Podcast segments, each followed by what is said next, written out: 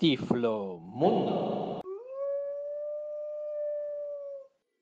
Tu podcast de accesibilidad y tecnología realizado por Francisco Martín y con la colaboración especial de Alexa y Siri. Bienvenidos a este nuestro episodio número 12. En él vamos a tratar los siguientes temas. 30 aniversario de la Fundación 11 de Perro Guía. El Día de la Discapacidad. Basura o chatarra electrónica. Villancicos navideños. Y la recomendación de Prado Albandea Gallén. Iluminación navideña de Madrid. Accesibilidad. La Fundación 11 del Perro Guía ha cumplido 30 años en los cuales ha facilitado más de 3.200 perros guías a las personas ciegas o deficientes visuales para mejorar su autonomía, sus desplazamientos y su seguridad, de los cuales más de mil recorren las calles de nuestro país actualmente. Enhorabuena por estos 30 años y a seguir así. Vamos a ver un poco la historia del perro guía y de las escuelas. La primera relación entre un perro y una persona ciega no se sabe con exactitud, pero hay un mural del siglo I de C en las ruinas sepultadas de Herculano, en Italia, representando a un ciego junto a su perro. En 1200 de C, un pergamino chino, que ahora se encuentra en el Museo Metropolitan de Nueva York, muestra a un individuo guiado por un perro. Hay multitud de referencias entre una persona ciega y un perro, en distintas partes del mundo y en distintas épocas. El primer intento sistemático de entrenar a perros para ayudar a personas ciegas, se produjo en 1780 en el Hospital para Ciegos Les 15 Limits en París. Poco después, en 1788, Joseph Riesinger, un celador ciego de Viena, entrenó un perro Spitz y logró tales progresos, que la gente dudaba que estuviera ciego, al ver lo bien que se desenvolvía al ir acompañado de su perro. En 1819 Johann Wilhelm Klein, fundador del Instituto para la Educación de los Ciegos, mencionó el concepto del perro guía en su libro sobre la educación de las personas ciegas. Lehrbuch zum Unterricht der Blinden. La historia moderna de los perros guía comienza durante la Primera Guerra Mundial, cuando miles de soldados regresaron del frente cegados por gas venenoso. La idea la tuvo el doctor, Gerhard Stallin, pero fue accidental. Un día el doctor, caminaba con su perro por los jardines del hospital, y le llamaron para una urgencia. Y dejó a su perro con uno de los pacientes ciegos. Cuando regresó, observó la forma de comportarse de su perro, que estaba ayudando al paciente ciego. El doctor, Stallin, comenzó a explorar formas de entrenar a los perros para lograr que fueran guías. En agosto de 1916, abrió la primera escuela de perros guía, para ciegos, en Oldenburg. La escuela creció y se fueron abriendo sucursales en otras zonas de Alemania, como en Dresden, Essen o Münster. Se entregaron hasta 600 perros por año, perros guía que llegaron a personas ciegas de Gran Bretaña, Canadá, Estados Unidos, Italia, Unión Soviética, Francia y también España. Hoy en día existen escuelas en la mayoría de los países desarrollados siendo considerados como indicadores del grado de desarrollo de los servicios de protección social.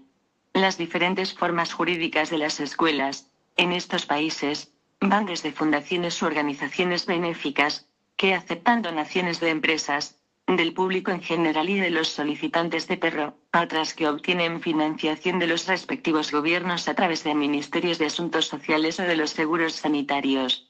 Algunas escuelas pertenecen o están financiadas por organizaciones filantrópicas de carácter internacional como el Club de los Leones.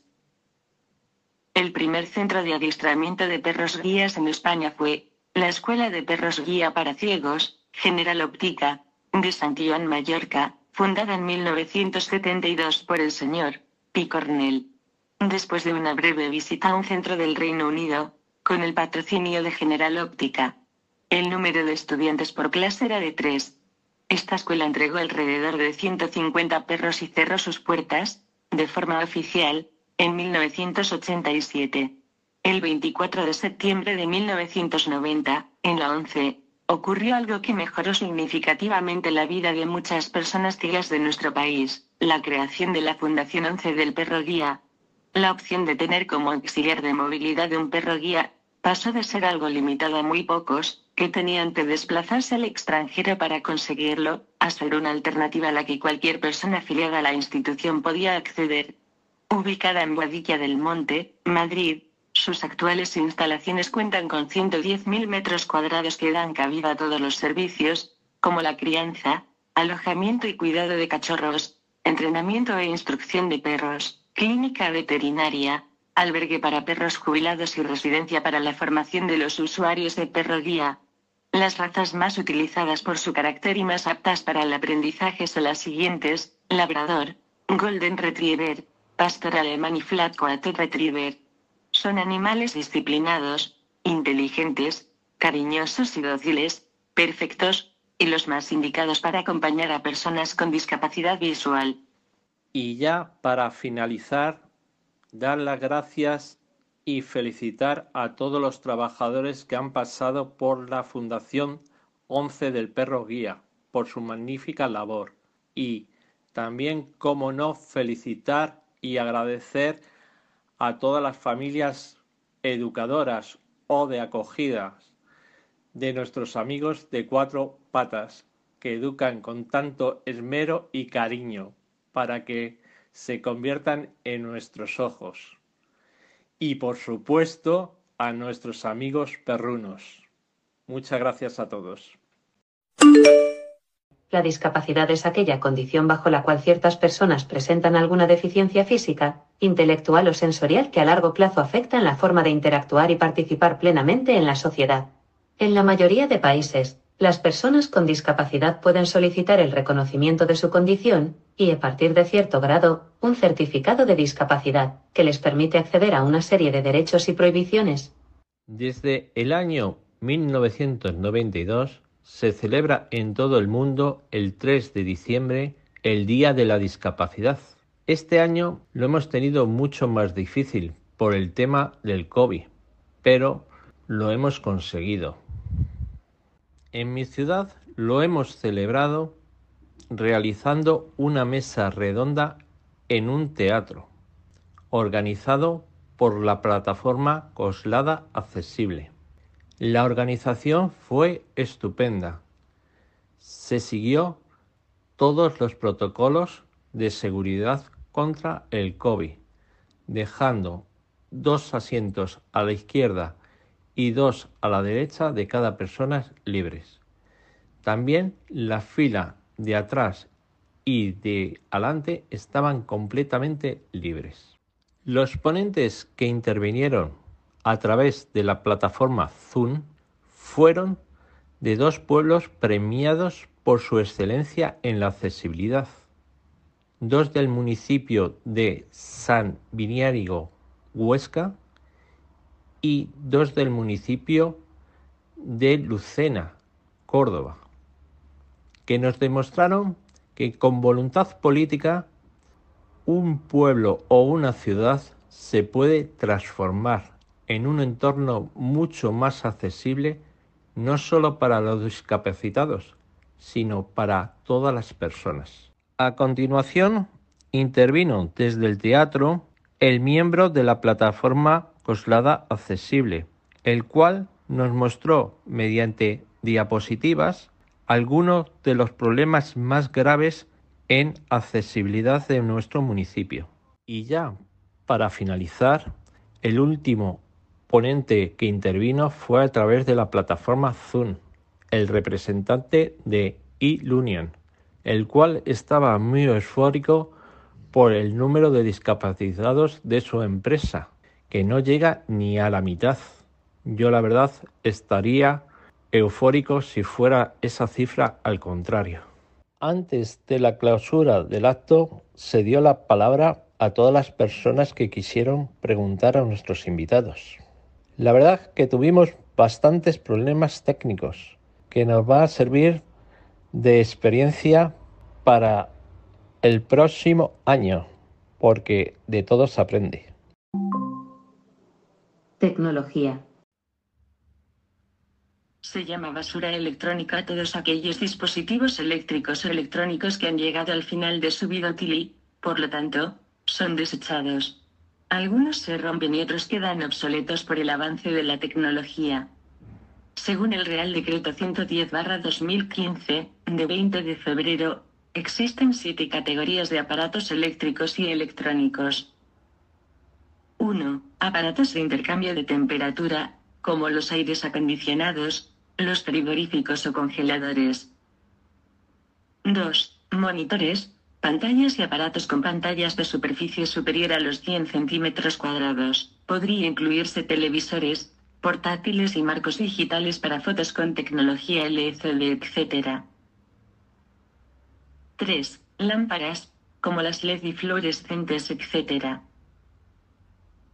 4. Grandes aparatos, con una dimensión exterior superior a 50 centímetros, lavadoras, secadoras, lavavajillas, hornos eléctricos, etc. 5. Pequeños aparatos sin ninguna dimensión exterior superior a 50 centímetros.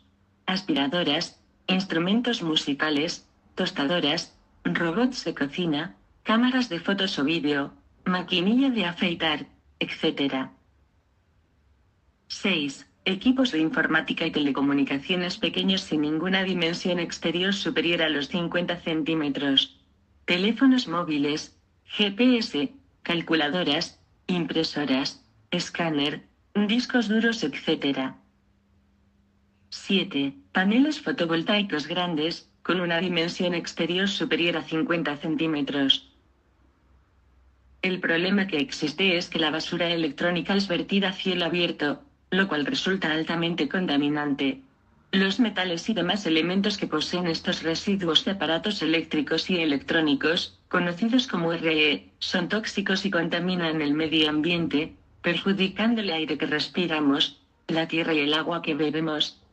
Se denomina basura electrónica o chatarra electrónica a todos aquellos dispositivos que tienen una fuente de energía es decir, todos aquellos que llevan pilas, enchufe o placas solares, en una palabra, y se les ha agotado su ciclo de vida. Generalmente todas las personas reciclamos, sobre todo los electrodomésticos, la tecnología de la informática, etc. Pero no somos conscientes de que un simple reloj, un osito de peluche que canta, una muñeca que llora, también es basura electrónica. Y ahora que estamos en la Navidad, pues un crisma con música o una pajarita con luces, etcétera, también hay que reciclarlo debidamente. Los canales de recogida de esta basura electrónica son los siguientes. A través de las distribuidoras que están obligadas por ley. Todos tenemos asumido de que si yo, por ejemplo, me compro una lavadora, se tienen que llevar la lavadora antigua si yo quiero.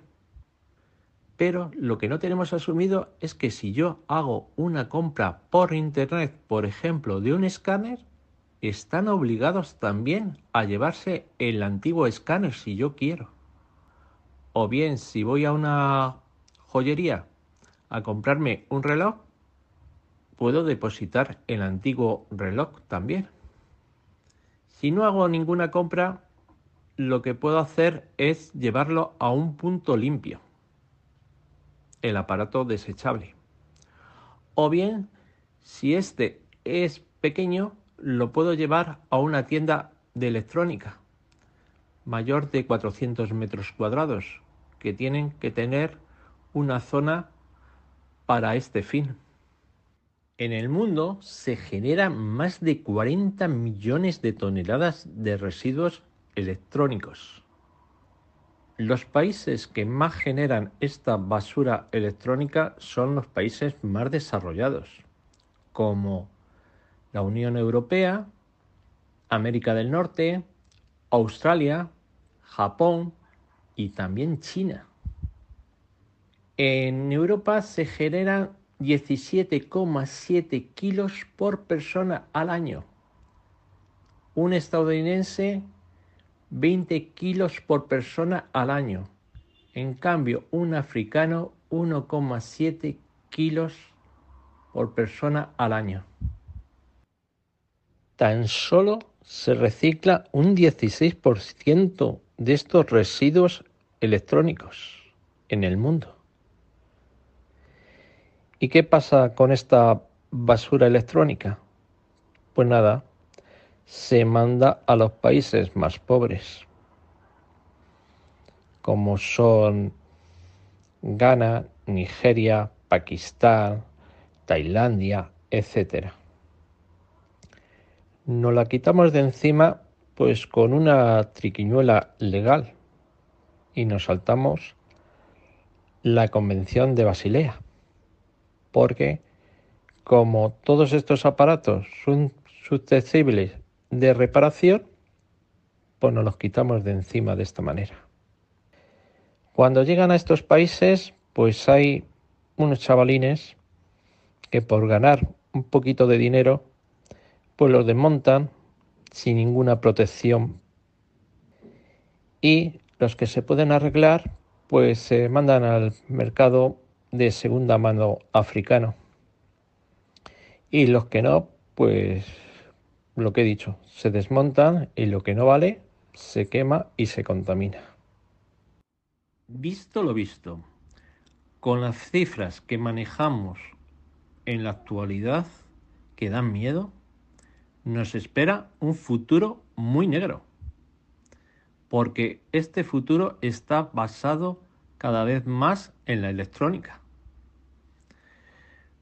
Por lo tanto, tenemos que ponerle freno y remedio a esta basura electrónica, ya que va a aumentar exponencialmente. Para ello, tenemos dos opciones. La economía circular, es decir, una producción pensada en la reutilización y reciclaje, y la otra opción que es un consumo responsable. Este consumo responsable puede intervenir directamente en la economía circular si nosotros compramos cosas que se puedan reciclar o reutilizar.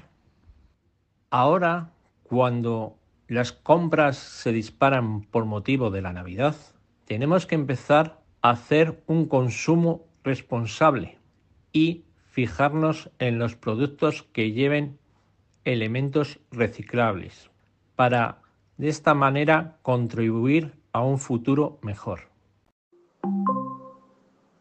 Experiencias.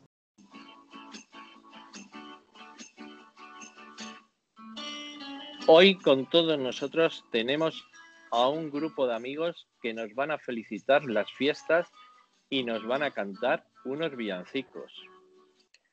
Os deseamos feliz Navidad y un próspero año nuevo. De parte de Francisco Martín y Pilar Pinilla.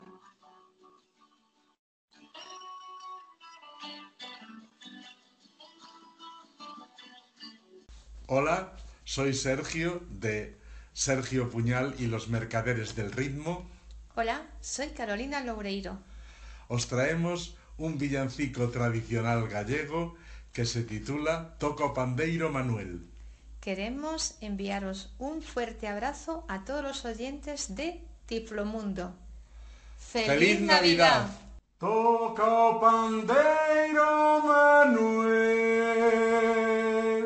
e que non falte alegría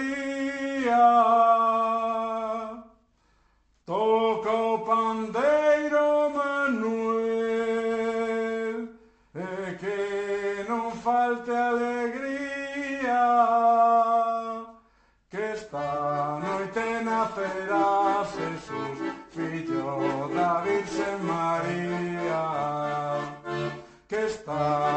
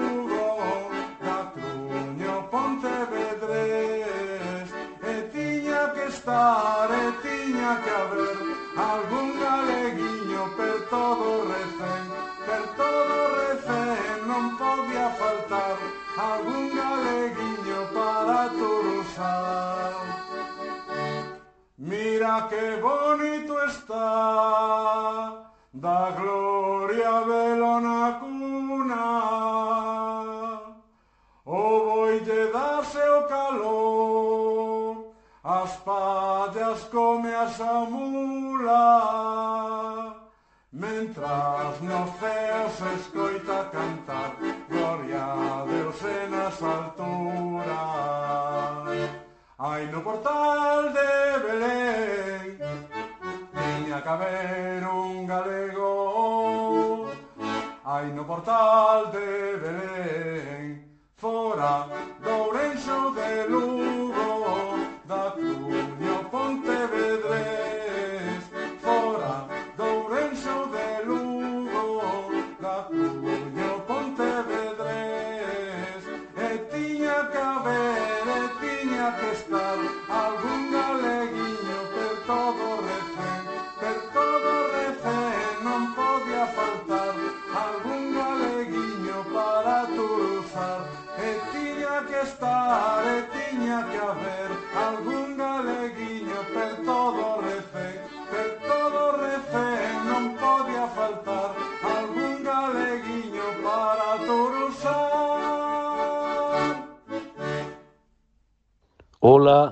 Soy Salvador Aguilar y quiero desearos una feliz Navidad y un próximo año lleno de las mejores cosas que hay en la vida, la salud, la paz y la alegría. Un abrazo para todo el mundo.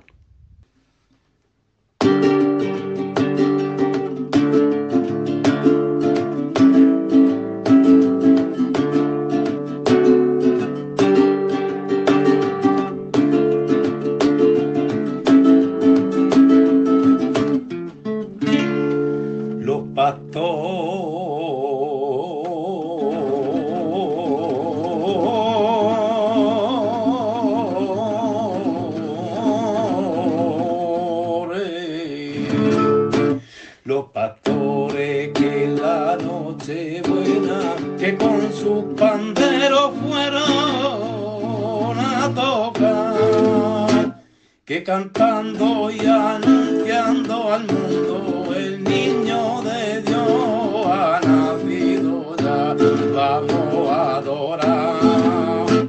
Que cantando y anunciando al mundo el niño de Dios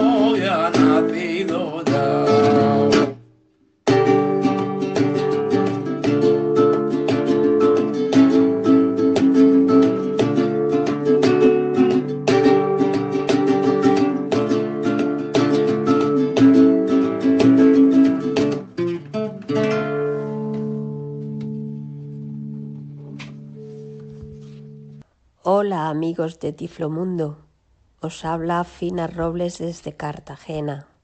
Os quiero felicitar estas próximas fiestas.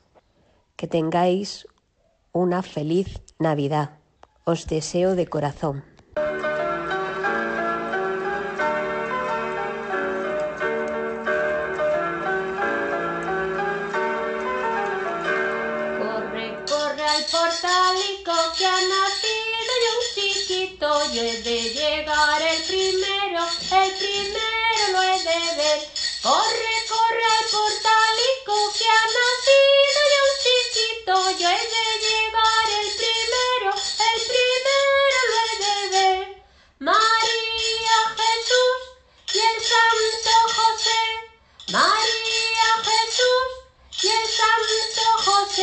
Angelitos son del cielo y pastores son del suelo, el portal se va poblando de canciones y de luz. Corre, corre al portalico que ha nacido yo un chiquito, yo he de llegar el primero, el primero lo he de ver. María Jesús y el Santo José, María Jesús y el Santo José. A las doce de la noche yo llamé a grandes voces, al portal debéis ir todos, allí pronto os quiero ver. Corre, corre al portalico que ha nacido ya un chiquito, yo he de llegar el primero, el primero he de ver. María Jesús y el Santo José, María Jesús y el Santo José. Hola, buenas. Me llamo Rosa Arnoldos y os deseo unas felices fiestas navideñas a todos. Los pastores llegan a Belén, los va acompañando un ángel de Dios. Y la Virgen cuida de su niño mientras que lo adora con mucho fervor. Los pastores son, los pastores son los primeros que en la Nochebuena fueron a cantarle su linda canción. Hola, mi nombre es Rosa, soy de Cantabria y me gustaría felicitaros las fiestas, eh, desearos un- una buena salida de año y una maravillosa entrada, eh, que sea un año para todos lleno de felicidad, sobre todo de salud, de mucha salud, de trabajo, un año de humildad, de, de- de tranquilidad, que las cosas mejoren y por favor que este COVID nos abandone, se vaya para siempre de nuestras vidas y se quede en el recuerdo, en un mal recuerdo, ¿vale? Eh, muchísimas felicidades para todos, felices fiestas y un beso muy grande desde Cantabria. Camina la Virgen pura de Egipto para Belén, en la borriquita mansa que le compró San José. Lleva el niño entre los brazos y el santo camina a pie. Y en el medio del camino el niño tenía sed.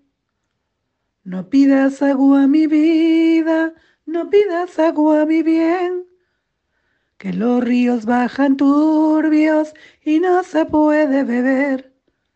Allí arriba en aquel alto hay un viejo naranjero, el viejo que las prepara es un viejo que no ve. Por Dios le pido, buen viejo, así Dios le deje ver, que me dé una naranja, que mi niño tiene sed. Entre usted, señora, y coja las que hubiera menester. La Virgen como prudente, la Virgen como prudente, le cogió nada más que tres.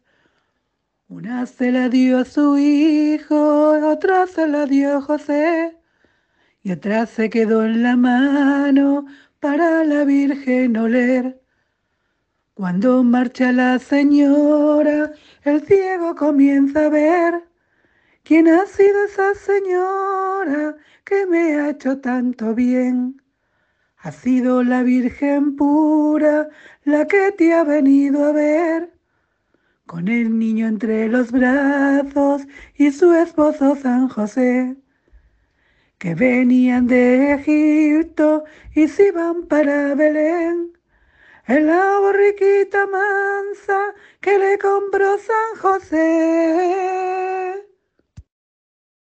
Con este villancico os deseo feliz año nuevo. Una pandereta. Una pandereta suena, una pandereta suena. Yo no sé por dónde irá. San Mirandillo, arandandillo, San Mirandillo, arandandán. Cabo de guardia alerta está. No me despertéis al niño, no me despertéis al niño, que ahora mismo se durmió. San Mirandillo, arandandillo, San Mirandillo, arandandán. Cabo de guardia alerta está. Os deseo una feliz Navidad y un próspero año nuevo 2021. Os dedico con todo mi cariño este villancico que se titula Habrá Navidad. Mientras haya en la tierra un niño feliz, mientras haya una hoguera para compartir, mientras haya unas manos que trabajen el pan, mientras brille una estrella, habrá Navidad. Navidad, Navidad, en la nieve y la arena, Navidad, Navidad, en la tierra y el mar. Navidad, Navidad, en la nieve y la arena, Navidad, Navidad, en la tierra y el mar. Hola a todos, amigos de Tiflo Mundo. Soy Mari Orgaz y os deseo de todo corazón un feliz 2021 cargado de generosidad y paz en vuestro corazón, como dice la canción de Gloria Estefan. Un abrazo muy grande para todos.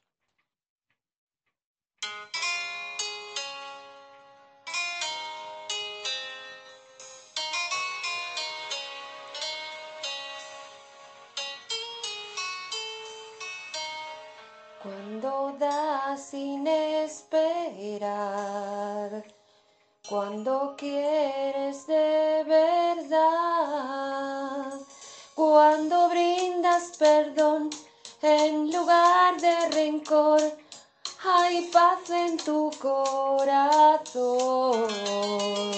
Cuando sientes compasión del amigo y su dolor. Cuando miras la estrella que oculta la niebla, hay paz en tu corazón. Más allá del rencor, de las lágrimas y el dolor, brilla la luz del amor dentro de cada corazón. Ilusión, Navidad, con tus sueños a volar.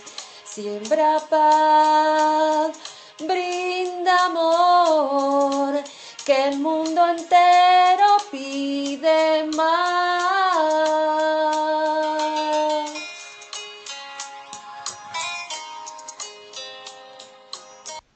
Soy Conchi y quiero felicitar las Navidades y un próspero año 2021 cargadito de salud, paz y amor.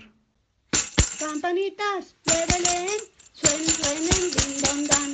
Campanitas de Belén, suenen, din don dan. Ya llegó la Navidad, fiesta para celebrar. Ven aquí junto al pesebre, adoremos a Jesús. Campanitas de Belén, suenen, suenen, din don dan. Campanitas de Belén, suenen, din don dan. Pero mira cómo beben los peces en el río, pero mira cómo beben por ver a Dios nacido. Beben y beben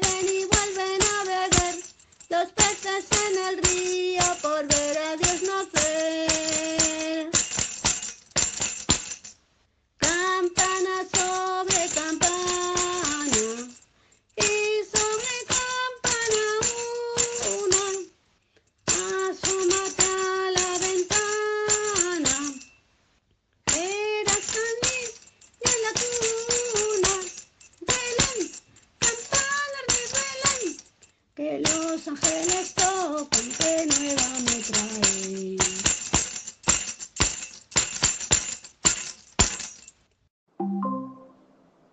Ocio.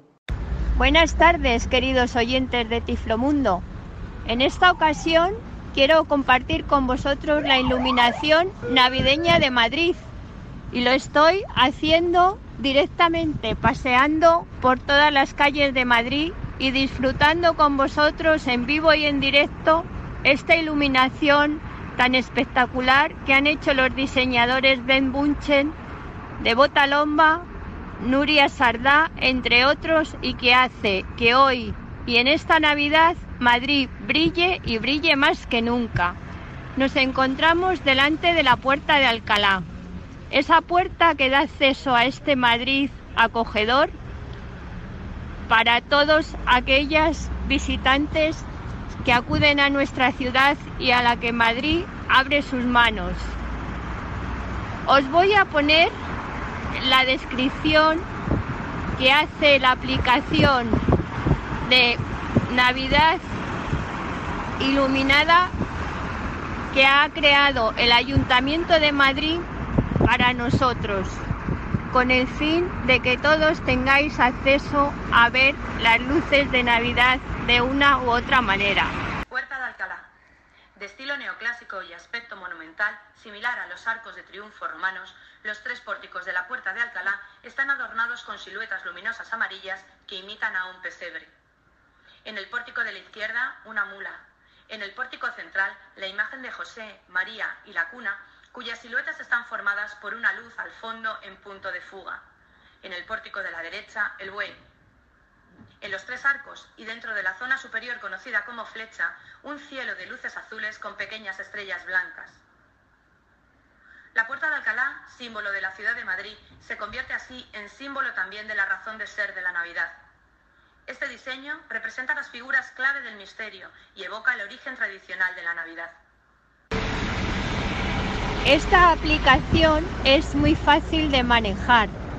Podéis manejarla eh, de una forma manual porque son grabaciones y podéis acceder sin necesidad de estar delante del monumento desde vuestras casas y escuchar la descripción que van haciendo de toda la iluminación de cada calle, de cada monumento y tenéis también la posibilidad de elegir las distintas voces. Hay voces de niños, de mujeres, de hombres, eh, de forma que podéis elegir la que más grata os, os resulte. Además también os hacen una descripción, una pequeña descripción de la historia de cada monumento en el que están describiendo la iluminación. Y luego también cuando llegáis al monumento hay una parte que la aplicación tiene que es un geolocalizador que le dais ahí, se conecta con Bluetooth con el monumento y os relata la descripción de la iluminación. La verdad que ha sido una idea estupenda y como he dicho antes, para aquellas personas que no podáis salir de vuestra casa, podéis ir escuchando cada, cada recorrido de las calles de Madrid, los monumentos y todas las descripciones de la iluminación que van haciendo. Y de esta forma sentiros partícipes de la Navidad tan bonita que estamos viviendo en Madrid, a pesar de que este año no haya sido un año tan estupendo. Último, compartir con vosotros que si queréis hacer el recorrido de las luces de Madrid de una manera cómoda y accesible, lo podéis hacer en el autobús de la MT número 1, que sale de Isaac Peral, esquina con Plaza de Cristo Rey y termina en la calle Cartagena y recorre todas las avenidas principales y todos los monumentos que están iluminados. Un beso, feliz Navidad y próspero año nuevo. Para Tiflomundo, desde el corazón de Madrid, Prado Albandea Gallén. Muchas gracias por habernos escuchado y si tienes un poco de tiempo, valóranos y déjanos una reseña. Hasta el próximo episodio.